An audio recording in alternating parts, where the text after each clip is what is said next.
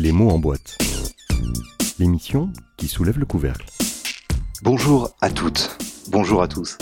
On a encore une fois le plaisir de se retrouver aux Zimmer, mais cette fois avec une rencontre très particulière. Maya Raphaël, bonjour. Bonjour, hein. je vous remercie de me consacrer ces temps et de m'avoir accueilli ici. Alors, avant de me remercier, attendez la fin de l'entretien pour savoir s'il était agréable. Oui, je, je m'en doute pas, je, je sais que ce sera très agréable cette conversation. Je vous remercie de votre confiance.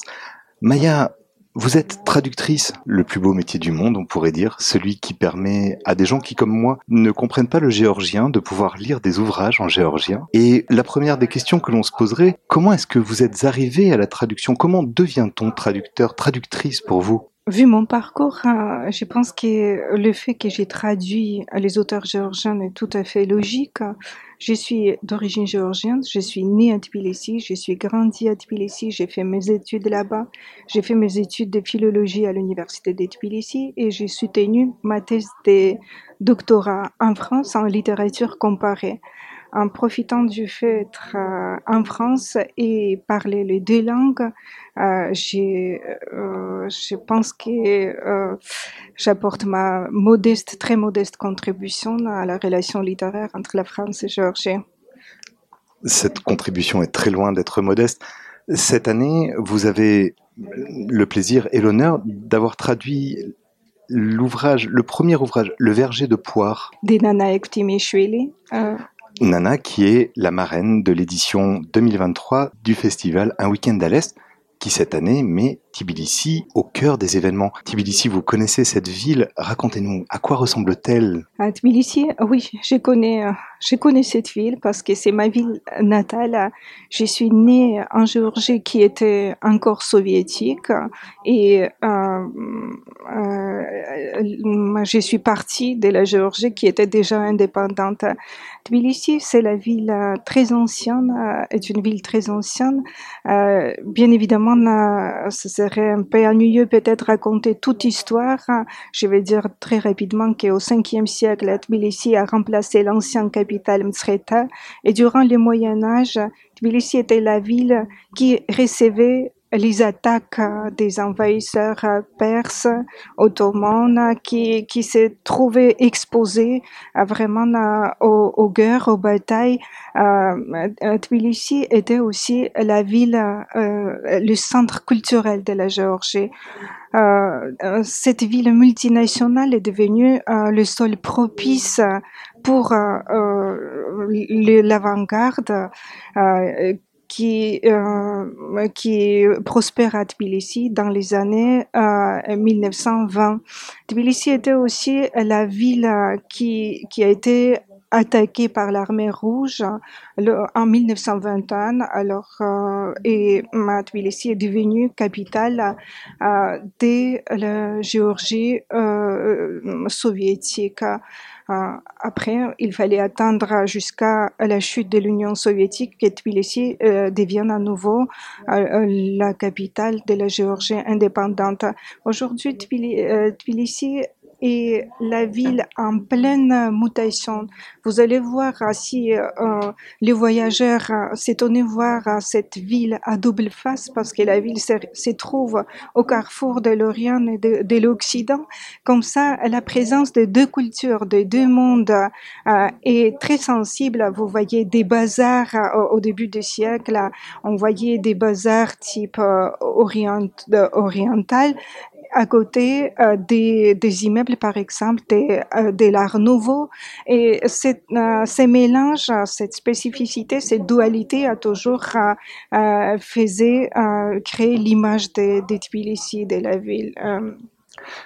et j'ai, la, la, capitale a d'ailleurs quelque chose qui la rapproche de Paris grâce à un auteur que vous avez eu le plaisir de traduire.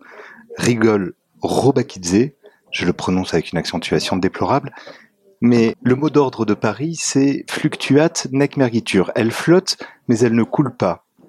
Et Grigol a eu cette comparaison en utilisant l'un des poètes les plus fascinants du 19e siècle, Arthur Rimbaud. Et vous vouliez nous proposer un extrait de son ouvrage, le premier texte que vous avez traduit, La mue du serpent, où il assimile Tbilissi au bateau ivre de Rimbaud Premièrement, vous, prononcez très bien les noms de cet auteur.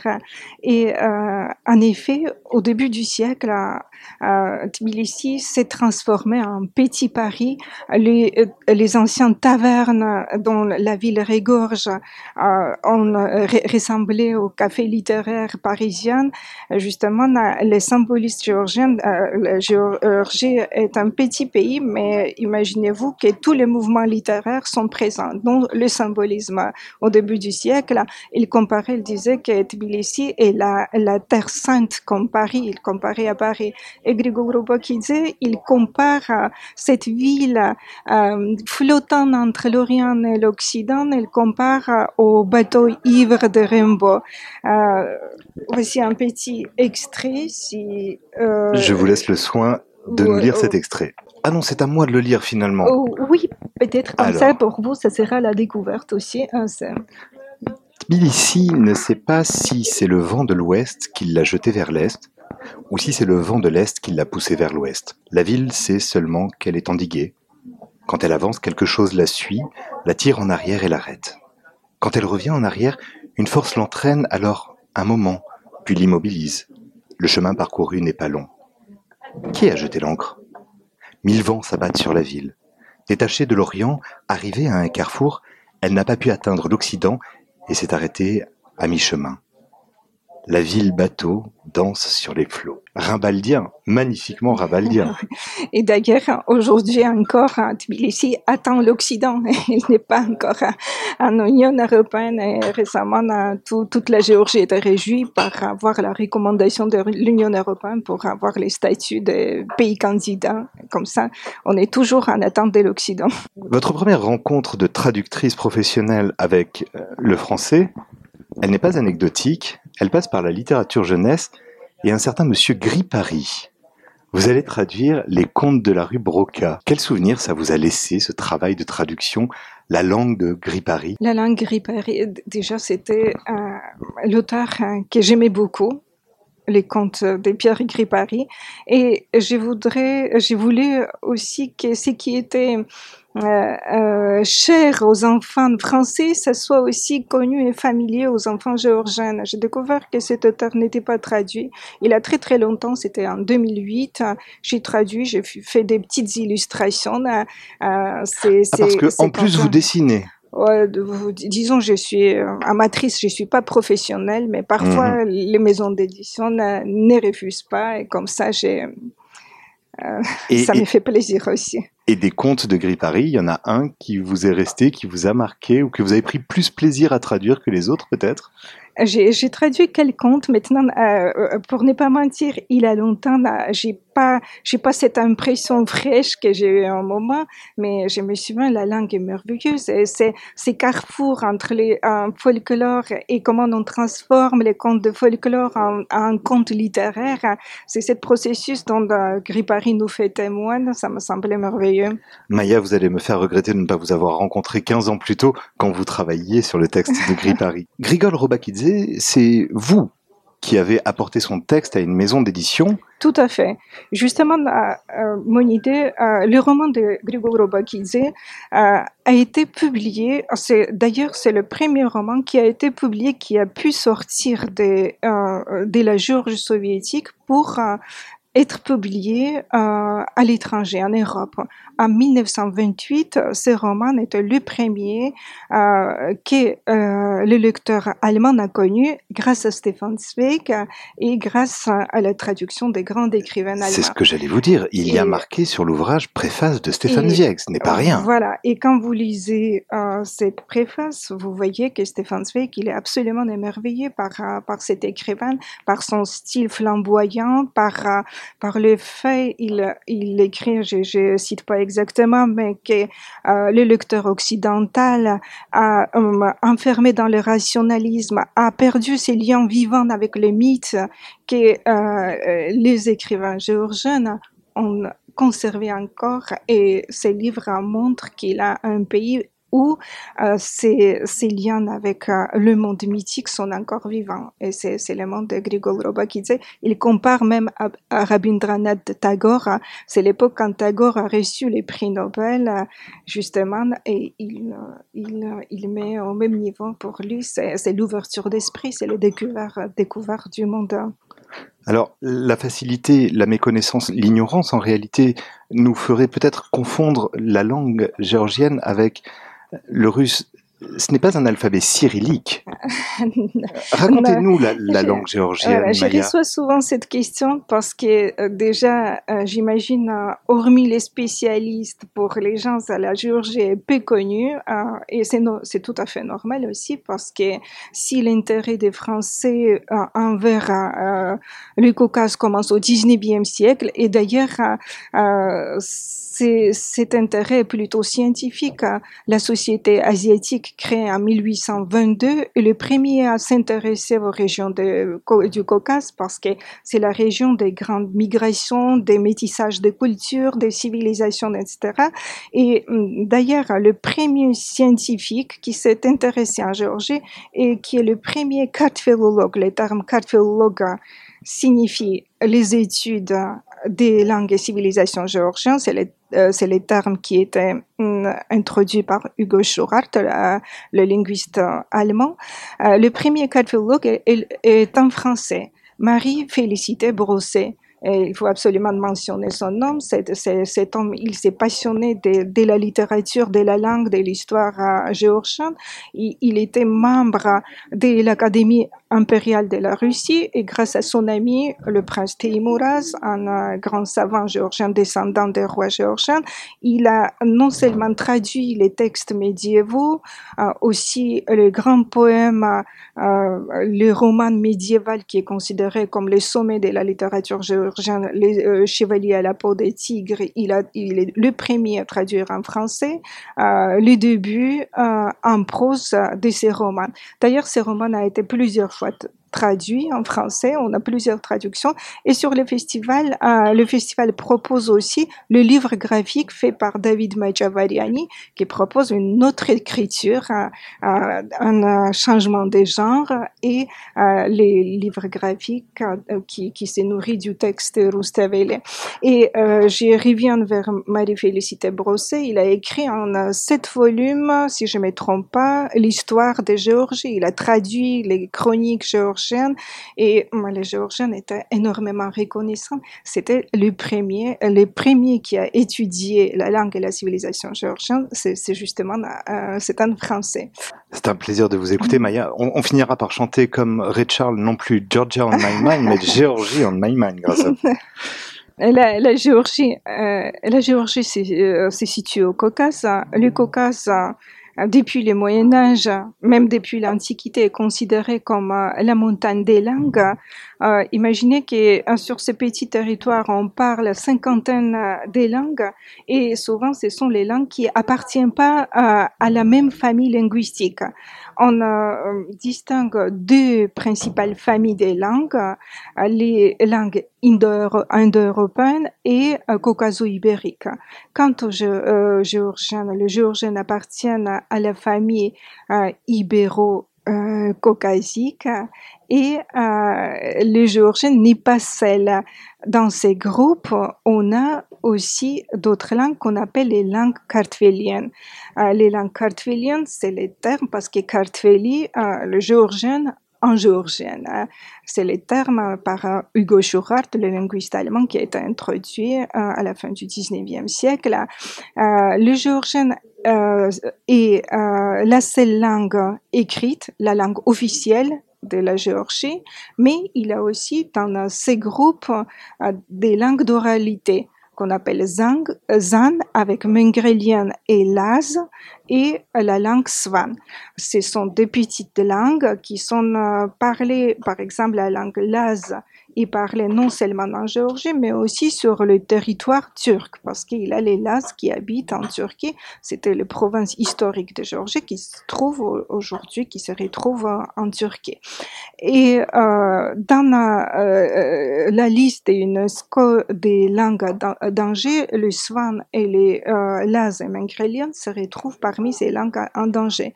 Mais aussi, il faut dire que euh, la vie de la langue dépend beaucoup des, des événements, de la politique, de la situation économique, etc.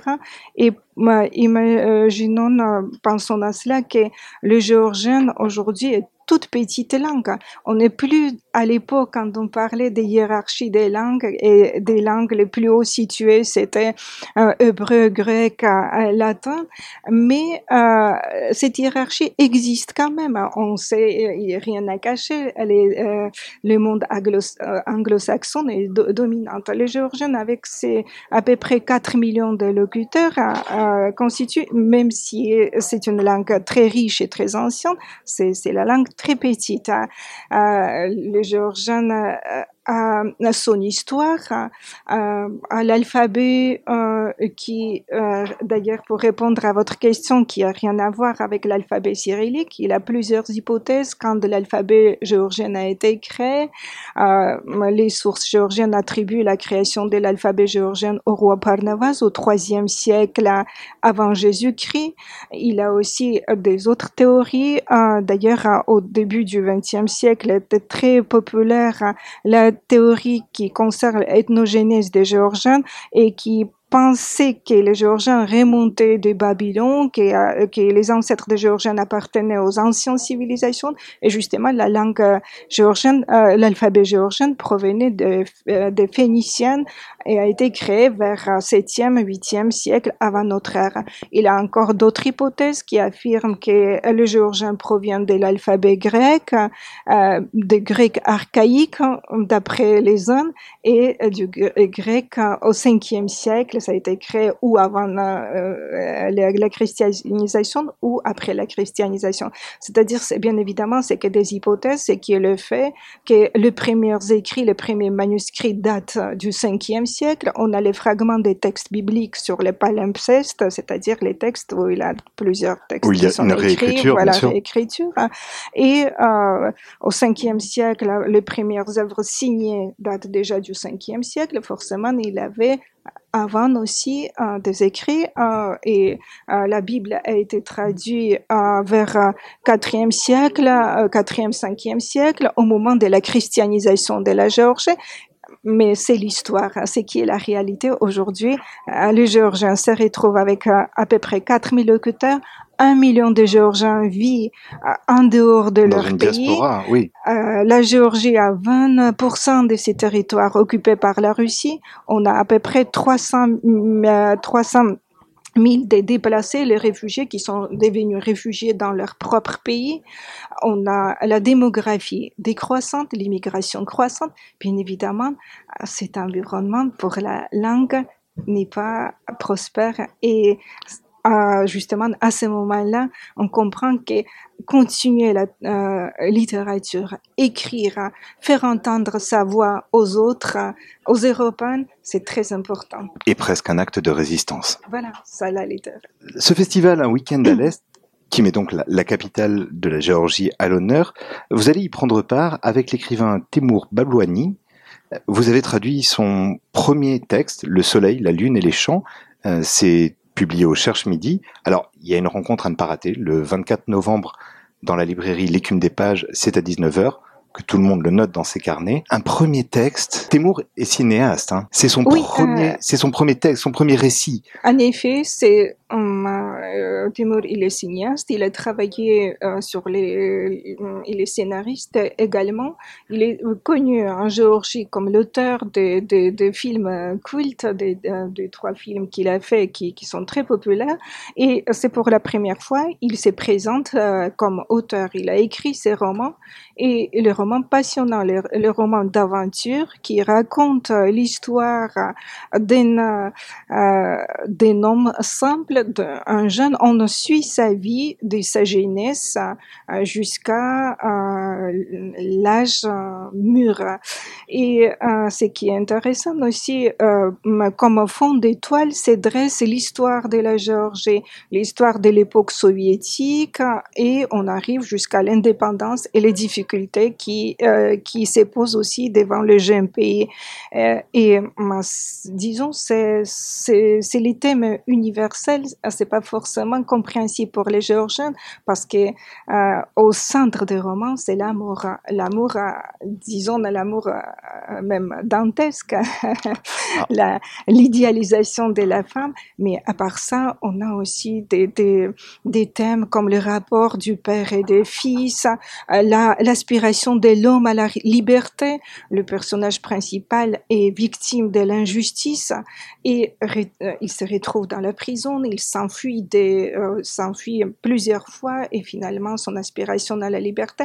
Mais euh, vous allez voir, c'est un roman très intéressant, très dynamique, qui se lit très facilement euh, et qui il a une tension très, très narrative, une tension narrative, très soutenue, et, oui. la péripétie a coupé le souffle.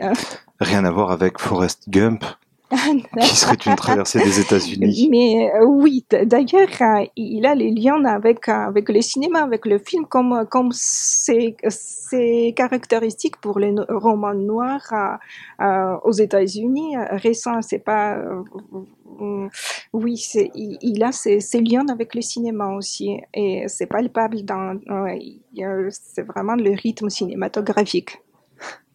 En préparation de cet entretien, Maya, vous me disiez, sans auteur, pas de livre. Je suis d'accord avec vous. Et j'ai voulu apporter un complément en disant, sans traductrice, pas de lecture d'œuvres étrangères. Quelle est la responsabilité quand on est traductrice? Qui plus est, euh, d'une langue comme le géorgien? L'anglais aujourd'hui est parlé, connu, l'espagnol peut-être également. Alors il reste quelques langues, euh, le chinois par exemple, le mandarin, moi je pratique très mal. mais des langues aussi spécifiques, que le géorgien. Il y a une responsabilité particulière pour vous euh, Responsabilité, en général, quand on fait quelque chose, on, a toujours, on sent toujours la responsabilité. Il faut bien faire des choses. Et après, la traduction, c'est, je, dirais, c'est vraiment une expérience personnelle. Il existe beaucoup de, théories de traduction, euh, mais euh, en même temps, on ne peut pas être linéaire en appliquant ces théories. Euh, chaque, chaque auteur a son âme, a son esprit a quelque chose à lui qu'il faut conserver. Il faut chercher que, que ça soit pas perdu. Euh, même si le géorgien est très différent du français, je pense pas que euh, les traducteurs ou la traductrice du géorgien a des problèmes différents que de n'importe quel traducteur, soit allemand, chinois, etc. Euh, on dit souvent on traduit pas des langues en langue, mais de la culture euh, d'une culture à l'autre. Et ça c'est important aussi, c'est qui est la difficulté, c'est que euh, le lecteur a peu de connaissances, ce qu'on appelle les connaissances encyclopédiques sur la Géorgie. Et les traducteurs est un passeur aussi qui doit faciliter euh, au lecteur à apporter ses connaissances. Souvent, euh, personnellement, il a, bien évidemment, toutes les théories n'approuvent pas les notes en bas de page, des, hum, les textes, le métatexte, mais moi, je pense que parfois, c'est indispensable. J'essaye aussi de, de, faire des préfaces, plusieurs de mes traductions dans mes préfaces. C'est un travail philologique. Parfois, euh, c'est nécessaire. Si on traduit un auteur allemand ou anglais, peut-être il a moins de travail philologique à faire, mais quand on traduit la langue aussi peu connue, Là, je pense qu'il faut peut-être aller un peu plus loin. On dirait comme Umberto Eco que la traduction, c'est... Voilà, c'est presque dire la même chose, dire presque la même chose, pardon. Maya Raphaël, je vous remercie infiniment du temps que vous nous avez consacré. Je donne rendez-vous à tout un chacun pour le festival Un week-end à l'Est du 22 au 27 novembre à Paris. Il y en a pour tous les goûts du cinéma, de la littérature, de la musique et bien évidemment des rencontres. Merci beaucoup Maya. Merci à vous. Merci à vous de me donner la possibilité de parler un petit peu de la littérature géorgienne. Et euh, en effet, euh, le festival est très important parce que, surtout pour les petits pays comme Géorgie, euh, de voir euh, non seulement quels sont les processus littéraires, mais écouter ce que les, les, les écrivains géorgiens ont à dire, à présenter, parce qu'ils partagent avec vous leurs pensées, leurs douleurs, leurs problèmes, et c'est très important. Vous nous avez conquis. Georgie on my mind. Merci beaucoup Maya. Au revoir. Merci, merci, au revoir.